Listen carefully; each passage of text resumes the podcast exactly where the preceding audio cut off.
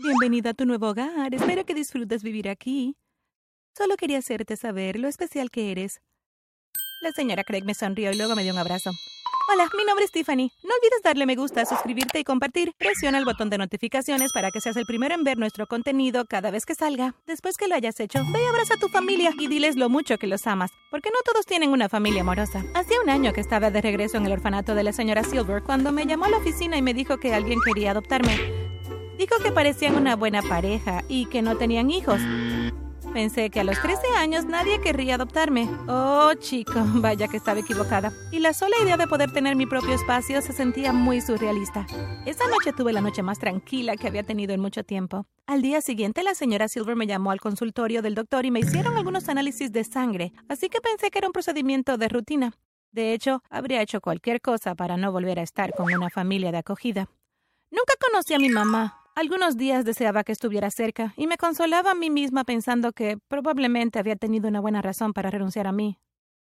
Aproximadamente dos semanas después de que la señora Silver me dijera que me iban a adoptar, finalmente llegó el día de dejar el orfanato. Con suerte, esta vez sería para siempre. Cuando llegué a la casa del señor y la señora Craig, me dieron un recorrido por la casa. Esta es tu habitación, Tiffany, dijo la señora Craig mientras abría la puerta. Pero no puedes redecorarla. Había retratos de una niña en la pared. Se veía como de unos 16 años. Trofeos y medallas adornaban la habitación con el nombre de Saquilla Craig. Seguramente habían perdido a su hija. Tenía sentido que la señora Craig no quisiera que la habitación fuera redecorada. Los siguientes días fueron bastante simples. Realmente no tenía nada que hacer, ya que el señor y la señora Craig hacían todas las tareas de la casa y ellos cocinaban. El señor y la señora Craig incluso me dijeron que podía llamarlos mamá y papá si era algo con lo que me sentía cómoda. Todos los días mamá me decía que yo era especial y eso realmente significaba mucho para mí luego de que me hubieran dicho que no valdría nada y que si mi mamá no me había querido, ¿por qué lo haría alguien más? La señora Craig me llenó de regalos y me hizo mis comidas favoritas. Una noche estaba sentada en la cama leyendo un libro cuando escuché un golpe suave en la puerta. Adelante, le dije. Mamá entró en la habitación con una bandeja de galletas con chispas de chocolates y un vaso de leche como regalos. Dejó la bandeja en la mesita de noche. ¿Cómo le estás pasando aquí? preguntó mamá mientras se sentaba a mi lado en la cama. Estoy muy feliz, le dije. Luego dijo algo que sonó un poco fuera de lugar. Ya sabes que ahora eres parte de una familia. En las familias debemos cuidarnos unos a otros. A veces eso se traduce en sacrificar parte de nosotros mismos para ayudar a otros miembros de la familia. Antes de que pudiera responder algo, mamá me besó en la frente y salió de mi habitación. Al día siguiente, a las cuatro de la tarde, mamá se volteó hacia mí y me dijo, Cariño, necesito que te vistas. Papá y yo teníamos planeado una salida a la que nos gustaría llevarte. Estaba muy emocionada. Además de ir al supermercado, realmente no habíamos ido a ningún otro lugar y estaba feliz de ver paredes distintas a las de la casa. Salimos de la casa a las 5.15 pm, pero mi emoción se desvaneció cuando me di cuenta de la tensión que llenaba el espacio dentro del auto. Sentí que algo andaba mal o estaba a punto de salir mal. Después de un viaje muy silencioso de dos horas, Finalmente llegamos al estacionamiento del Hospital Privado de San Andrew. Seguí a mis padres y nos llevaron a una habitación en la que había una paciente. La persona en la cama estaba conectada a tubos y máquinas. La reconocí como la chica de la foto. Era Saquilla, la hija de mamá y papá.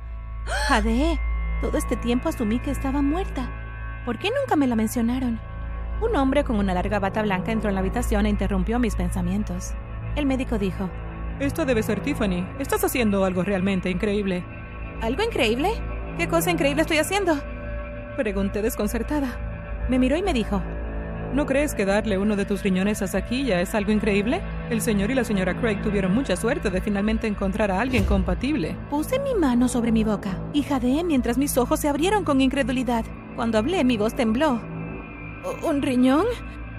Nadie me dijo nada sobre un riñón. Debe estar equivocado. Soy Tiffany, la hija adoptiva del señor y la señora Craig. No soy una donante de riñón. El doctor se giró hacia el señor y la señora Craig, ignorando por completo las palabras que yo acababa de decir, y dijo, Tenemos la habitación de Tiffany preparada. Aquí ya está lista para tener otra cirugía, por lo que la cirugía se llevará a cabo mañana. Asintió con la cabeza hacia mis padres y salió. Mamá, por favor, no dejes que me hagan esto, supliqué.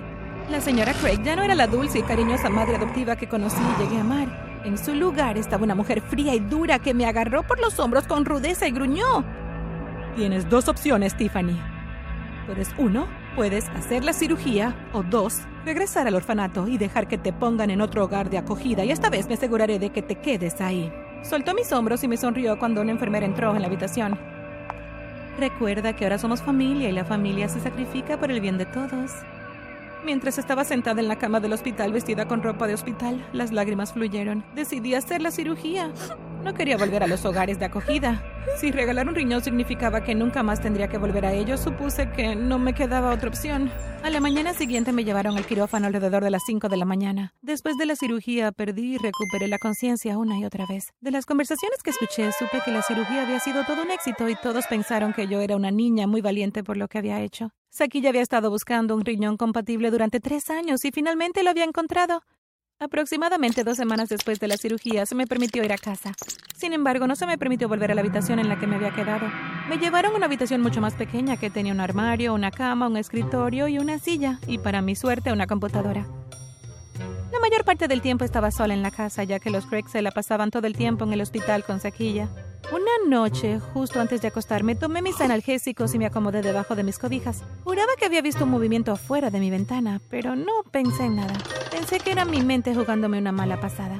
Cerré los ojos y dormí profundamente sin soñar nada. Estar en casa después de la cirugía reveló que los Craig habían obtenido lo que realmente querían de mí. El amor y el afecto que una vez tuve ya no estaban ahí. Una vez que Saquilla fue dada de alta, mi nueva familia se olvidó de mí por completo. Eso también significó que los privilegios como ver la televisión con la familia e incluso salir a comer con ellos ya no existían. Me había convertido en una marginada. Me pasaba la mayor parte del tiempo en mi habitación navegando en Internet y viendo películas. Solo dejaba mi habitación cuando era realmente necesario. En una ocasión, cuando los Craig salieron a cenar, yo estaba en mi habitación cuando escuché un tap, tap, tap que venía de la ventana, detrás de mis cortinas corridas. Al principio pensé que era un producto de mi imaginación, pero luego el ruido de tap, tap se hizo más fuerte y más rápido. Mis ojos se abrieron y sentí como si me estuviera moviendo en cámara lenta, mientras me acercaba a la cortina para asomarme y ver qué había detrás de ella. La voz del señor Craig detrás de mí me sobresaltó. Tiffany, ¿qué haces despierta? Ya deberías estar en la cama. Salté del susto y un breve grito escapó de mis labios. Puse mis manos sobre mi pecho para estabilizar mi corazón acelerado. Creí que había escuchado un ruido que venía de afuera. Probablemente sea el viento que está moviendo los cristales de las ventanas. El señor Craig me entregó un recipiente desechable de comida y me guiñó un ojo antes de salir. Si no fuera por los pequeños gestos humanos que el señor Craig tenía conmigo de vez en cuando, vivir con los Craig hubiera sido insoportable. Especialmente porque esa quilla había heredado la encantadora conducta de su madre. A lo largo de los meses siguientes sentí como si alguien estuviera constantemente observándome, pero cada vez que volteaba para ver, no había nadie, así que caminar de y hacia la escuela era algo muy estresante. Una vez, mientras me dirigía a casa desde la escuela, supongo que me desorienté por completo, porque un minuto estaba cruzando la acera y al siguiente estaba siendo tacleada al suelo antes de que un auto pasara a toda velocidad. Antes de que pudiera recuperar mis sentidos y agradecerle a la persona, de la nada desapareció.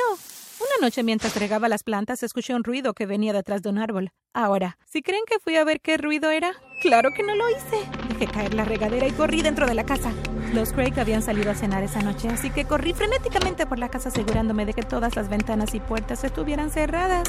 Pero después de unos minutos escuché el mismo ruido que golpeteó en la ventana detrás de la cortina. Tap, tap, tap, tap. Sentí como si con cada segundo que pasaba se volviera más y más fuerte, hasta que fue lo único que escuché. Llegué a la conclusión de que así era como iba a morir. Abrí con cautela la puerta del armario y caminé lentamente hacia la cortina. Esperaba, o más bien deseaba que el señor Craig entrara como la última vez, pero eso no sucedió. Eché un vistazo detrás de la cortina y me sorprendió ver lo que estaba fuera de mi ventana haciendo el sonido del golpeteo. Era una mujer. Me quedé completamente boquiabierta. Era una mujer que se veía igual a mí, pero más grande, por supuesto. Llevaba un abrigo negro con una sudadera con capucha. Reuniendo todo mi coraje, volví la cortina a un lado y miré mi reflejo afuera de la ventana. La mujer sonrió y noté que se le llenaban los ojos de lágrimas. Hola, Tiffany, dijo ella. Yo soy tu mamá. Me dijo que había quedado embarazada cuando tenía 16 años. El día en que había nacido, su mamá me había dado en adopción.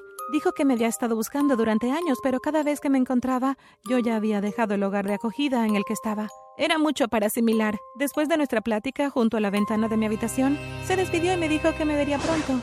Durante las siguientes semanas mi madre y yo nos fuimos conociendo. Sabíamos que nunca le otorgarían mi custodia total, porque ella no ganaba suficiente dinero. Después de tres años de ser maltratada, me escapé de la casa de los Craig y me fui a vivir con mi madre. Esa noche, mientras me deslizaba por la ventana de mi habitación, el señor Craig entró en mi habitación. Me quedé helada del miedo pensando que daría la voz del arma. Me sonrió y asintió con la cabeza. Le devolví la sonrisa y me deslicé por la ventana para ir a encontrarme con mamá. Nadie vino detrás de mi búsqueda. No se emitió ninguna alerta. Ya llevaba viviendo con mi madre unos siete años cuando salíamos de la ciudad. En el camino vimos una multitud a lo largo de la carretera y descubrimos que había un accidente.